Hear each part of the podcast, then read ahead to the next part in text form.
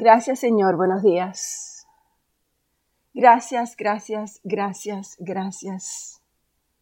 Gracias mi Dios, porque tu sangre Jesús, tu sangre Jesús nos da una nueva identidad y un nuevo derecho de ser hijos de Dios. Padre, reconocemos nuestras debilidades humanas y venimos ante ti en una nueva mañana, Señor bendiciéndote, adorándote, glorificándote, honrándote, Señor. Gracias. Bendito eres. Santo, santo, santo, santo, santo. Padre, el enemigo anda como un león rugiente para devorar a sus hijos. Pero porque estamos bajo tu protección, esa protección de la sangre de Jesucristo, ese destructor no puede entrar a nuestra morada, no puede hacernos daño. En este día, Señor, nuestra iglesia habita al abrigo del Altísimo. Y reconocemos que el ángel de Jehová nos guarda de todo mal. Te damos gracias, Padre, porque esa sangre de Cristo el cual mediante el Espíritu eterno se ofreció a sí mismo sin mancha a Dios. Esa sangre limpia nuestra conciencia de las obras muertas para que podamos servirte a ti, un Dios vivo, el Dios vivo de nuestras vidas, y por el poder y por la eficacia de esa preciosa sangre que ha sido destinado para salvarnos y para redimirnos, Señor, desde antes de la fundación del mundo. Hemos sido rescatados de nuestra vana manera de vivir. Padre, gracias porque ahora podemos decir que vivimos en la dimensión de la gracia de Dios, justificando, justificado, Señor, de toda culpa. Padre misericordioso, la acusación del enemigo no nos puede asustar ni nos puede intimidar porque le hemos vencido por la sangre de Cristo. Y te doy gracias, infinitas gracias, Señor. Gracias, mi Dios. Gloria a Dios. Ahora tenemos paz, ahora tenemos seguridad, sabiendo que tenemos asegurada nuestra eterna salvación. Gracias, mi Dios. Te pido, Padre, que en el día de hoy todo aquello que esté sobre nuestros hombros, toda aquella carga, toda aquella enfermedad, toda aquella preocupación que pueda, Señor, sacudirnos. Hoy, mi Dios, la presentamos ante ti. Hoy como iglesia venimos a orar por un corazón puro, Señor Hoy como iglesia, Señor, te damos las gracias porque tú estás trabajando con ese viejo corazón y lo estás sacando de nosotros y estás llenándonos, inyectándonos, Señor, de tu gloria maravillosa, de tu amor divino. Dice tu palabra en el Salmo 24, ¿quién subirá al monte de Jehová? ¿Quién estará en su lugar santo? El que esté limpio de manos y puro de corazón, el que no ha elevado su alma a las cosas vanas, ni jurado con engaño. Por eso te doy gracias, Señor. Gracias porque nos has apartado, gracias porque estás trabajando con nuestro sentido de responsabilidad ante la vida espiritual, mi Dios, no ante la vida carnal nos está despertando para buscar las cosas de lo alto, mi Dios. Gracias, Padre amoroso. Y como iglesia hoy venimos y renunciamos, mi Dios, a todo ídolo, a toda persona, a toda cosa que esté ocupando nuestro corazón, interfiriendo con nuestro amor, con nuestra devoción y con nuestra obediencia a ti. Aleluya, Padre. Gracias, mi Dios. Santo Espíritu de Dios, bienvenido. Bienvenido, Espíritu Santo. Haznos conscientes, que estemos alerta Alerta, mi Dios, aquellas cosas que permitimos al enemigo introducirse en nuestras vidas. Ya sea eh, corazón cargado, ya sea el egoísmo, ya sea avaricia, envidia, odio, amargura, resentimiento. Padre, todas estas cosas las ponemos, las traemos ante tu altar.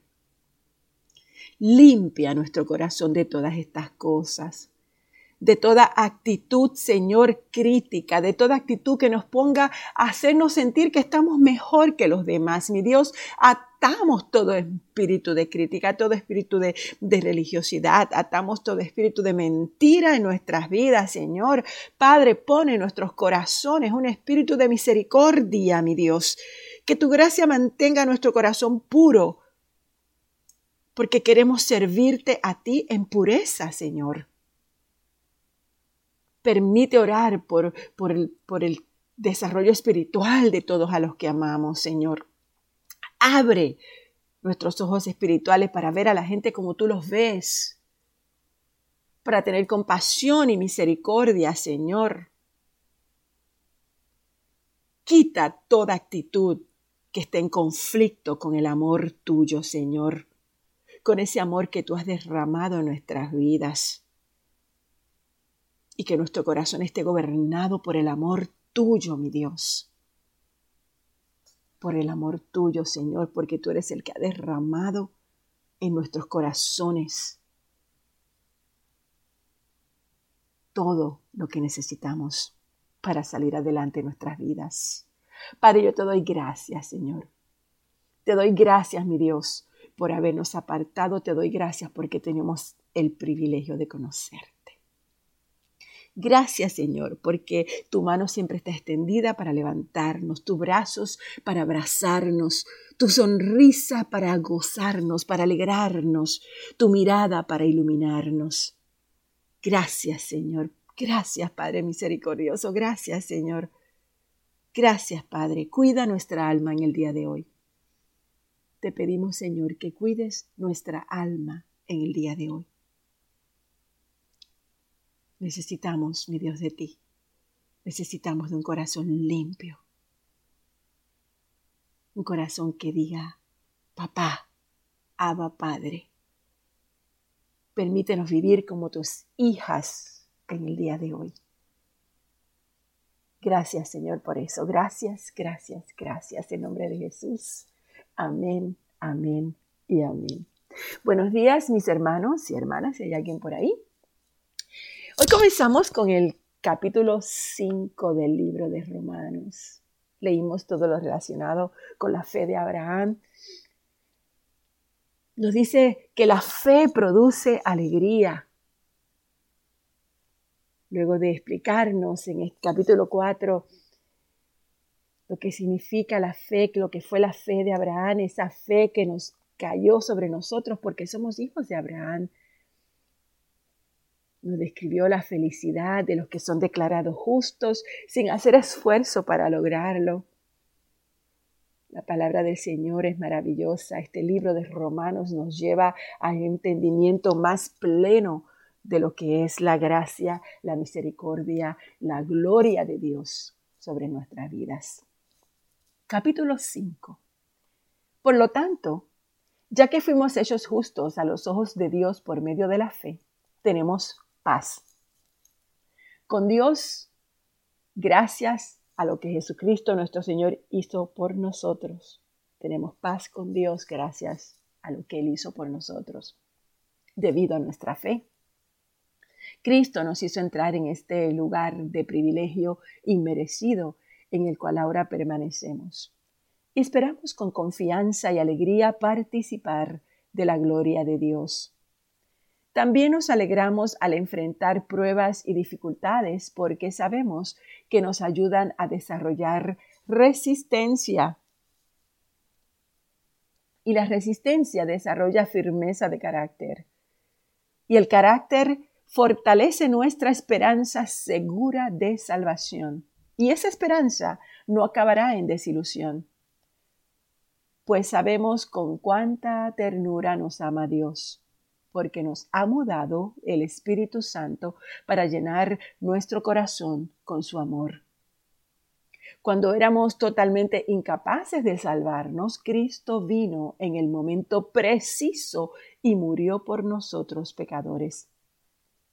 Ahora bien, casi nadie se ofrecería a morir por una persona honrada, aunque tal vez alguien podría estar dispuesto a dar su vida por una persona extraordinariamente buena.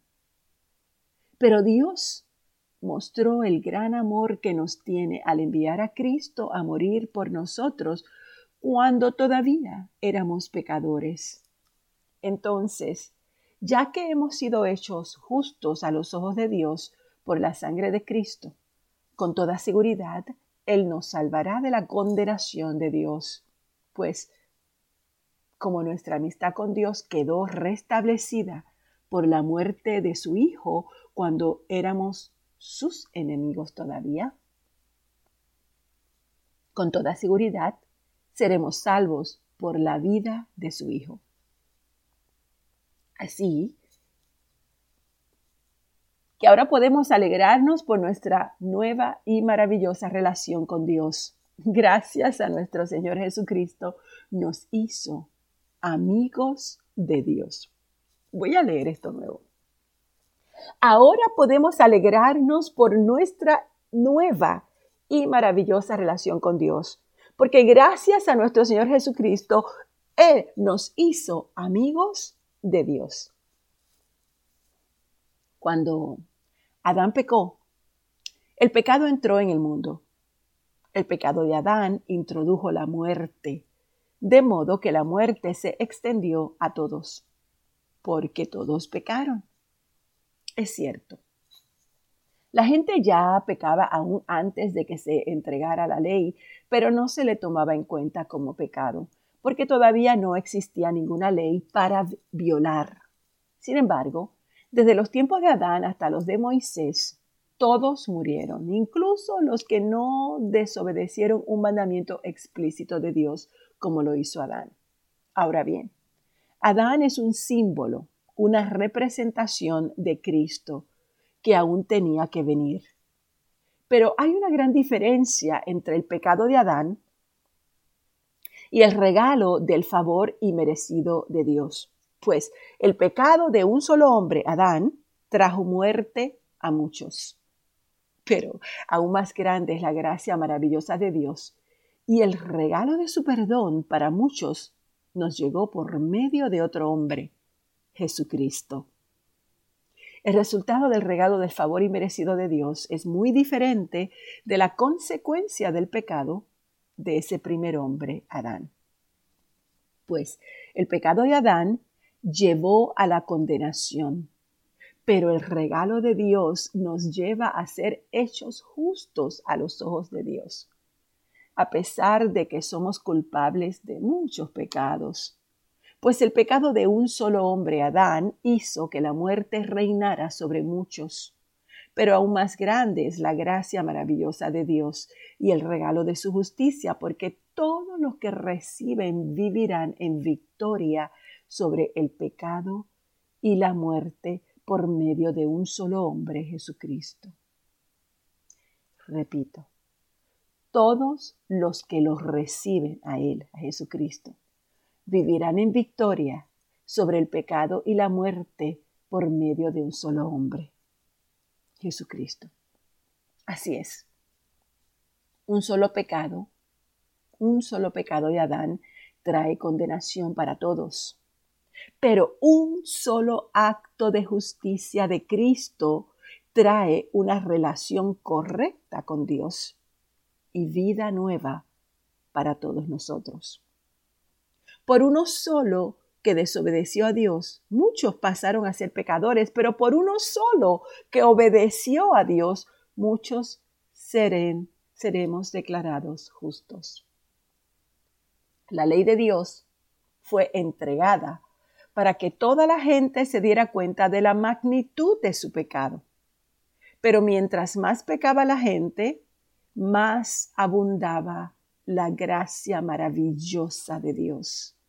Entonces, Así como el pecado reinó sobre todos y los llevó a la muerte, ahora reina en cambio la gracia maravillosa de Dios, la cual nos pone en la relación correcta con Él y nos da como resultado la vida eterna por medio de Jesucristo, nuestro Señor. Aleluya. Ahora bien, ¿deberíamos seguir pecando para que Dios nos muestre más y más su gracia maravillosa? Por supuesto que no. Nosotros hemos muerto al pecado. Entonces, ¿cómo es posible que sigamos viviendo en pecado?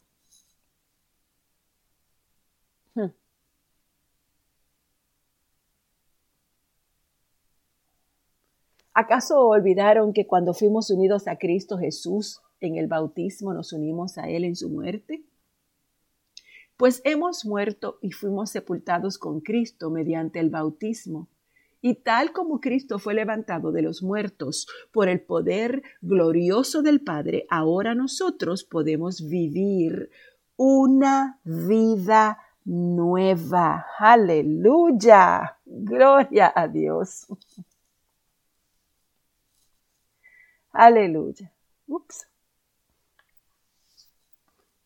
¿Ahora me escuchan?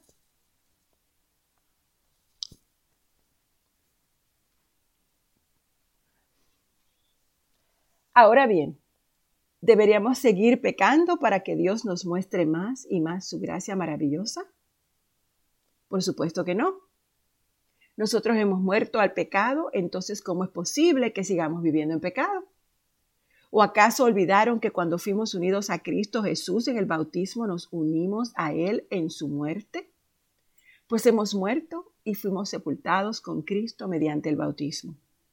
Y tal como Cristo fue levantado de los muertos por el poder glorioso del Padre, ahora nosotros también podemos vivir una vida nueva. Dado que fuimos unidos a Él en su muerte, también seremos resucitados como Él. Sabemos que nuestro antiguo ser pecaminoso fue crucificado con Cristo para que el pecado perdiera su poder en nuestra vida. Ya no somos esclavos del pecado, pues cuando morimos con Cristo, fuimos liberados del poder del pecado. Y dado que morimos con Cristo, sabemos que también viviremos con Él. Estamos seguros de eso, porque Cristo fue levantado de los muertos y nunca más volverá a morir. La muerte ya no tiene ningún poder sobre Él.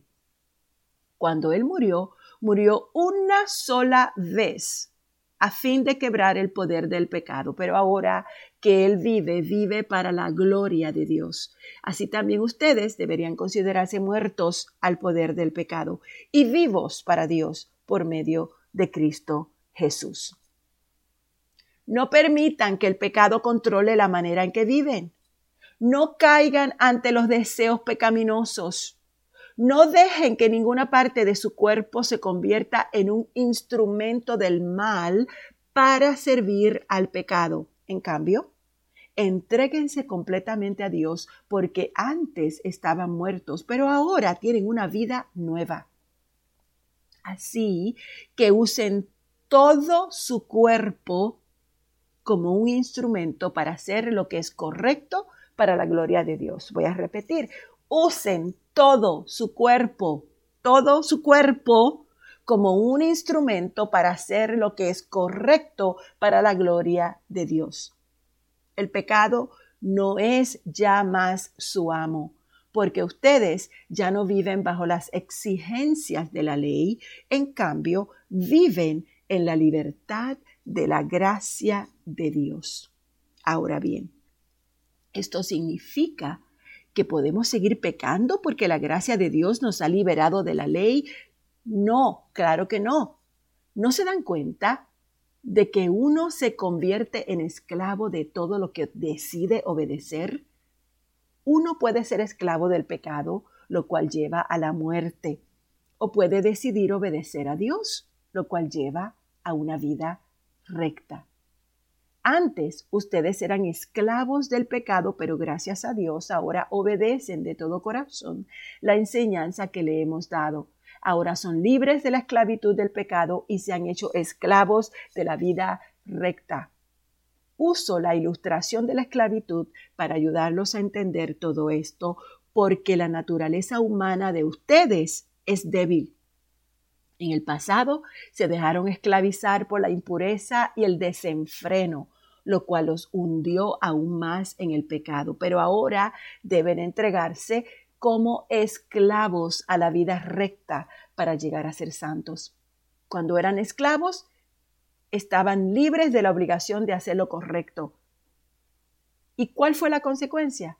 Que ahora están avergonzados de las cosas que ustedes hacían antes cosas que terminan en la condenación eterna, pero ahora quedan libres del poder del pecado y se han hecho esclavos de Dios. Ahora hacen las cosas que llevan a la santidad y que dan como resultado la vida eterna, pues la paga que deja el pecado es la muerte, pero el regalo que Dios da es la vida, la vida eterna por medio de Cristo Jesús, nuestro Señor. Aquí nos quedamos en el libro de Romanos 6.